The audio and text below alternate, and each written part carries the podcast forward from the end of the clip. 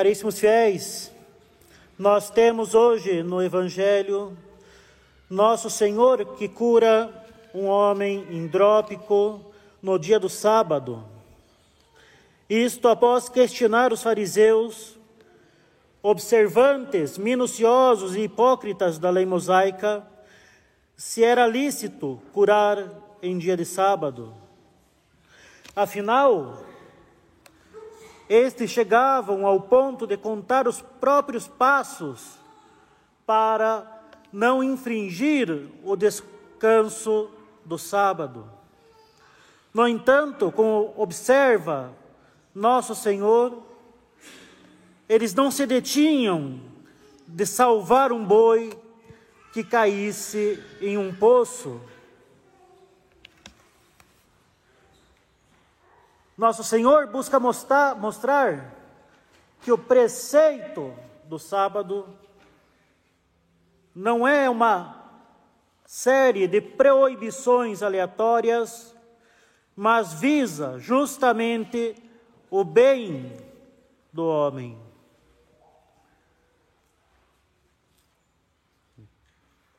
É evidente que nosso Senhor não visa, de forma alguma, diminuir o terceiro mandamento da lei de Deus, que é guardar o dia do Senhor, mas sim dar o seu verdadeiro significado, condenando a observância hipócrita e meramente material deste mandamento.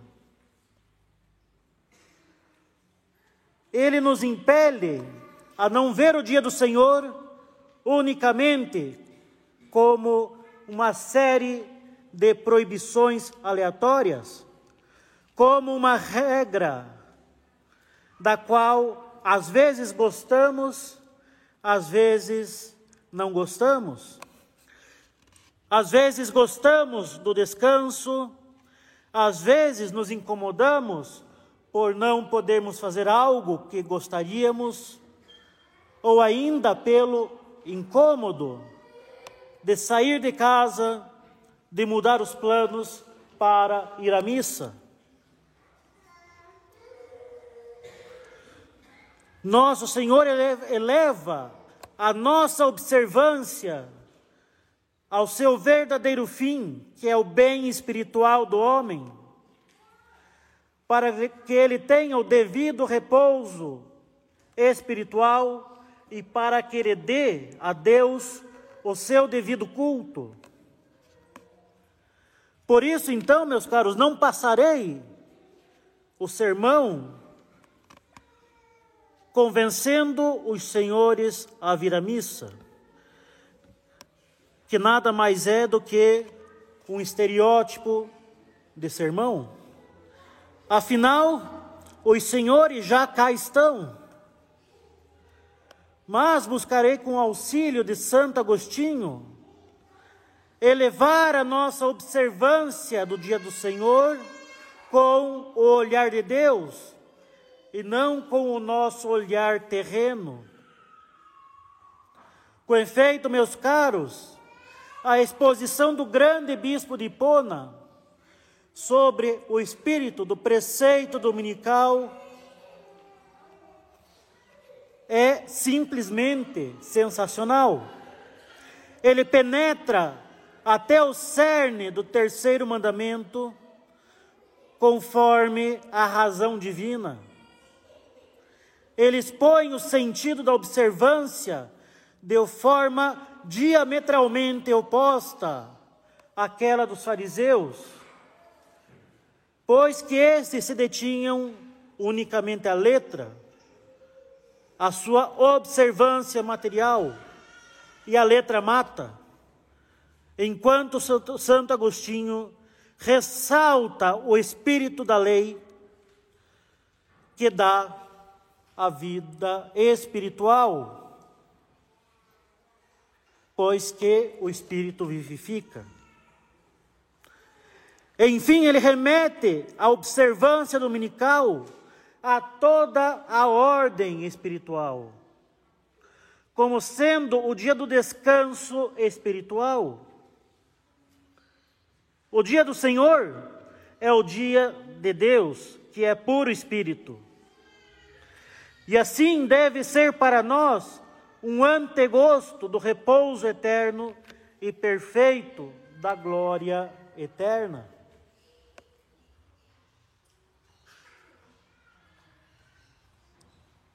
Não é unicamente um dia para se recuperar fisicamente, mas um dia para crescer na graça. É um dia que deve ter justamente a prioridade de buscar o céu.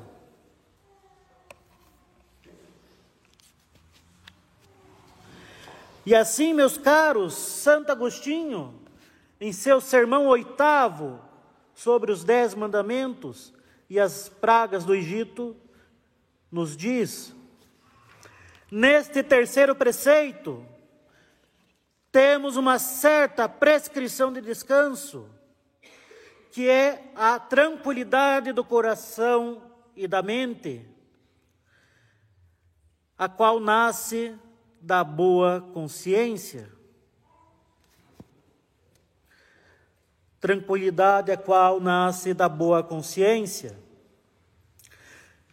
Disse santificação das festas, porque aqui está o Espírito de Deus. Vejam que tipo de feriado ou de descanso se nos pede. Sobre quem diz o profeta Isaías: repousará o Espírito de Deus? Sobre o humilde, sobre o manso, sobre aquele que teme as minhas palavras. E assim, meus caros, o repouso que nos é prescrito é, antes de tudo, a consolação dada por Deus àqueles que têm as suas vidas devidamente ordenadas ao fim último. Afinal, a paz é a tranquilidade da ordem. Só pode haver verdadeiramente paz e repouso onde há ordem. E só há ordem quando nós nos dirigimos devidamente ao nosso fim último.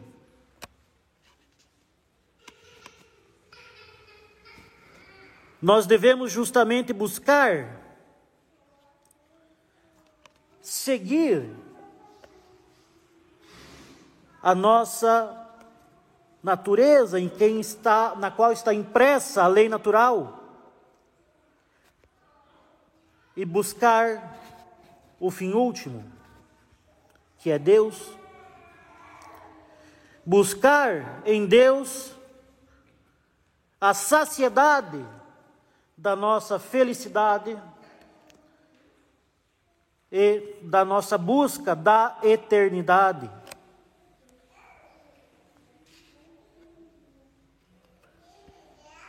Nós fomos criados por Deus para retornar a Ele. Nós fomos criados por Deus para conhecê-lo, amá-lo e servi-lo, para assim ter com Ele a felicidade eterna. Somente assim pode haver algum repouso, alguma tranquilidade nessa nossa vida terrena. E é por isso mesmo que nosso santo faz um paralelo entre os mandamentos e as pragas que assolaram o Egito. Afinal de contas, meus caros, os mandamentos são a lei natural revelada por Deus através dos preceitos do Decálogo. E assim, essas prescrições do Decálogo se encontram, em primeiro lugar, inscritas na nossa própria natureza, não são arbitrários, mas visam nos trazer bens e nos conduzir ao nosso fim último. As pragas enviadas por Deus ao Egito, por sua vez, representam as punições correspondentes à violação dos mandamentos. Punições que decorrem da nossa própria degradação pela violação da ordem estabelecida por Deus.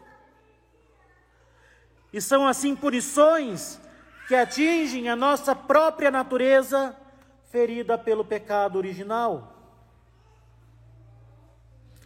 A respeito do terceiro mandamento e da terceira praga, a praga dos mosquitos que atacam os homens e os cegam, diz Santo Agostinho: Tu não podes descansar pela inquietude interior, tu não podes ver cegado pela corrupção de tuas dissensões. Tu queres ver o que não podes ver. Acautelai-te e cuidai de ti mesmo. Vencei esta terceira praga que se opõe ao terceiro mandamento. Os sínifes, os mosquitos, nasceram na terra do Egito do barro da terra.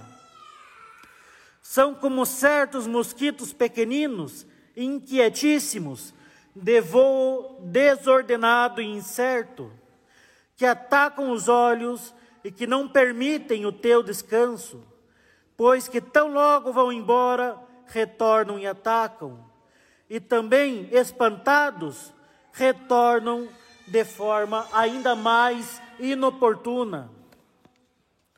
E assim está o teu pobre coração, agitado e cansado pelas vãs fantasias de tuas paixões contrárias e contenciosas. Guardai então este preceito, que afugentará a praga dos mosquitos. Guardai o sábado espiritual. Com efeito, meus caros, a vida superficial, a vida serva dos prazeres, ilusões e bens do mundo, nos faz escravos do pecado. Esta vida somente traz ainda mais perturbação e inquietude, afinal, nada no mundo satisfará a nossa sede de felicidade e eternidade. No mundo, pularemos de prazer em prazer, de bem em bem, de ilusão em ilusão, e nada satisfará a nossa sede de felicidade e de vida eterna. Afinal, nenhum bem criado pode nos trazer a infinitude. Nenhum bem criado nos dará a felicidade plena e inacabável. Teremos unicamente prazeres que passam para nos colocar novamente na angústia de busca de prazeres mais intensos, de bens mais abundantes. A paz, com efeito, só se terá na tranquilidade da ordem, na nossa ordenação aos bens eternos e, portanto, na nossa entrega a Deus, que é resumida, recapitulada e restabelecida na observância do dia do Senhor. Justamente na devida ordem dos bens que nós buscamos. Primeiro lugar a Deus e o descanso para melhor buscar a Deus. Não deixando para o último instante só para cumprir um checklist de não capinei um lote e fui à missa nos 45 minutos do segundo tempo, e eventualmente ainda atrasado. Mas a observância farisaica do sábado, por mais que tenha uma aparência de zelo, não é de forma alguma a observância do preceito, não é de forma alguma um descanso espiritual. E por isso mesmo nos diz o nosso doutor de Hipona: Tu dizes que observas o sábado, mas é claro, o consideras de forma espiritual, não como entendiam os judeus que observavam o sábado com um ócio carnal. Queriam descansar para se entregar às suas frivolidades pecaminosas, suas diversões luxuriosas e seu orgulho deicida. Melhor seria que os pérfidos judeus fizessem algo de útil em seu campo no sábado, do que se reunir nos teatros para disputar e brigar de forma turbulenta e suas mulheres fariam melhor em tecer no sábado do que passar o dia bailando nos terraços. Evidentemente, meus caros, não se trata unicamente de não gastar energia, como disse, não se trata unicamente de não capinar um lote, mas de aproveitar o descanso para o bem da alma.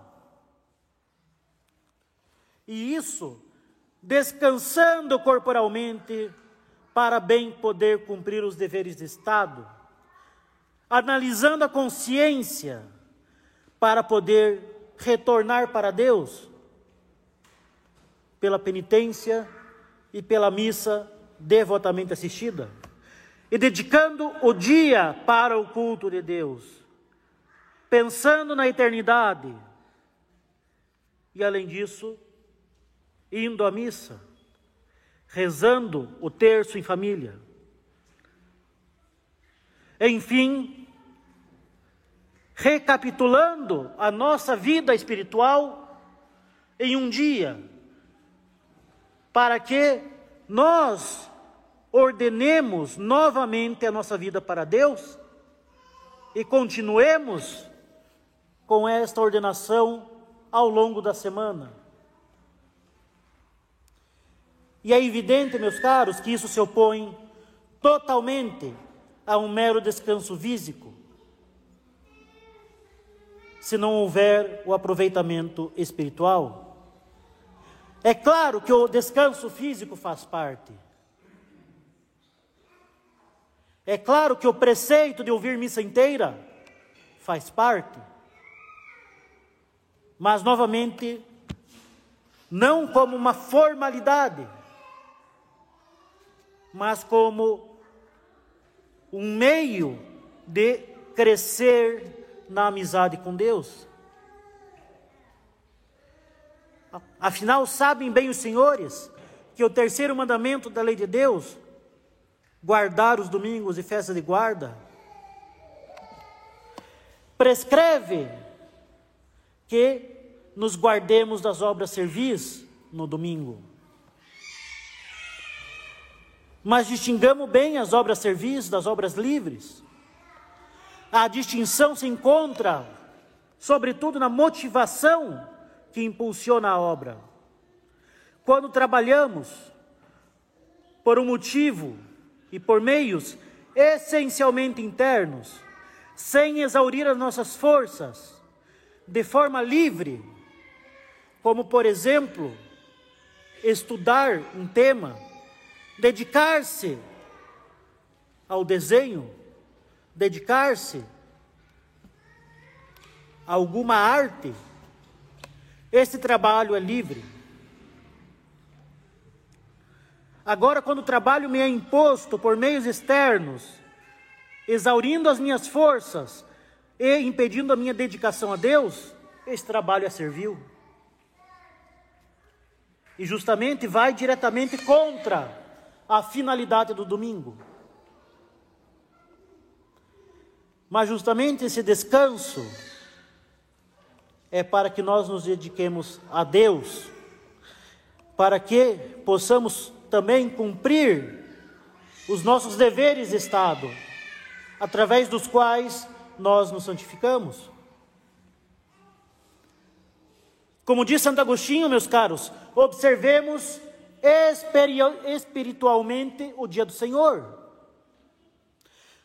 E como bem diz ele, os judeus não entenderam o sentido dessas palavras. Afinal, a obra mais servil que pode ser feita no sábado é o pecado. Porque todo aquele que comete o pecado é servo do pecado. Como diz nosso bispo, tudo aquilo que fizer no mundo, falo para ganhar o descanso eterno. Pelo amor deste mundo, os homens trabalham com afã em todo tipo de negócios. Mas tu, tu trabalhas em todo tipo de boas obras, não por amor deste século, mas para merecer a vida eterna, para alcançar o descanso eterno que Deus te prometeu como se dissesse: os mundanos compensam com seu descanso dominical o trabalho da semana. Tua semana é tua vida temporal. Teu verdadeiro sábado será a glória. Trabalha pensando nela, no prêmio que te espera. E procura que teu descanso semanal não seja unicamente corporal, mas, sobretudo, espiritual, como uma antecipação do sábado da glória eterna. E assim, meus caros, as interpretações dos santos padres são um verdadeiro contraste para medir o sentido evangélico da nossa prática da fé.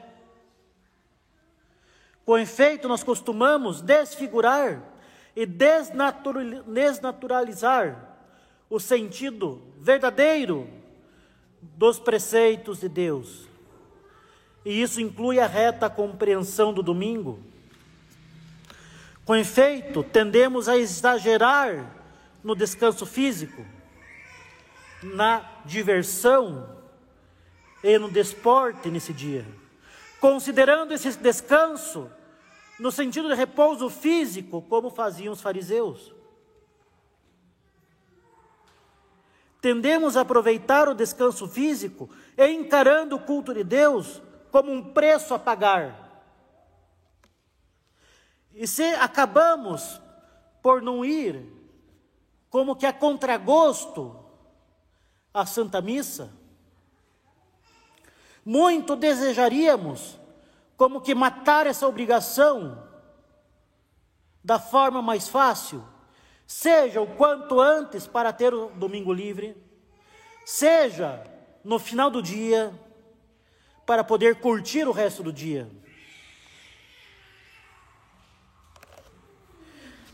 Gostaríamos muito que esta obrigação fosse cumprida da forma mais rápida e que gerasse menos contratempos possíveis, simplesmente para aproveitar o repouso físico, como bem apontava, aponta nosso Senhor a hipocrisia dos fariseus.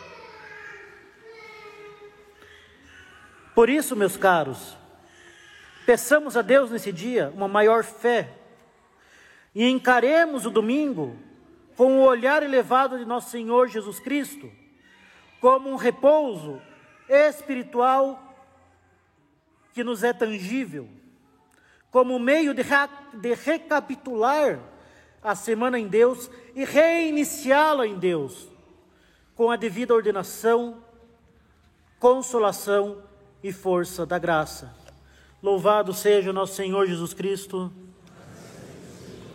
Em nome do Pai, do Filho e do Espírito Santo. Amém.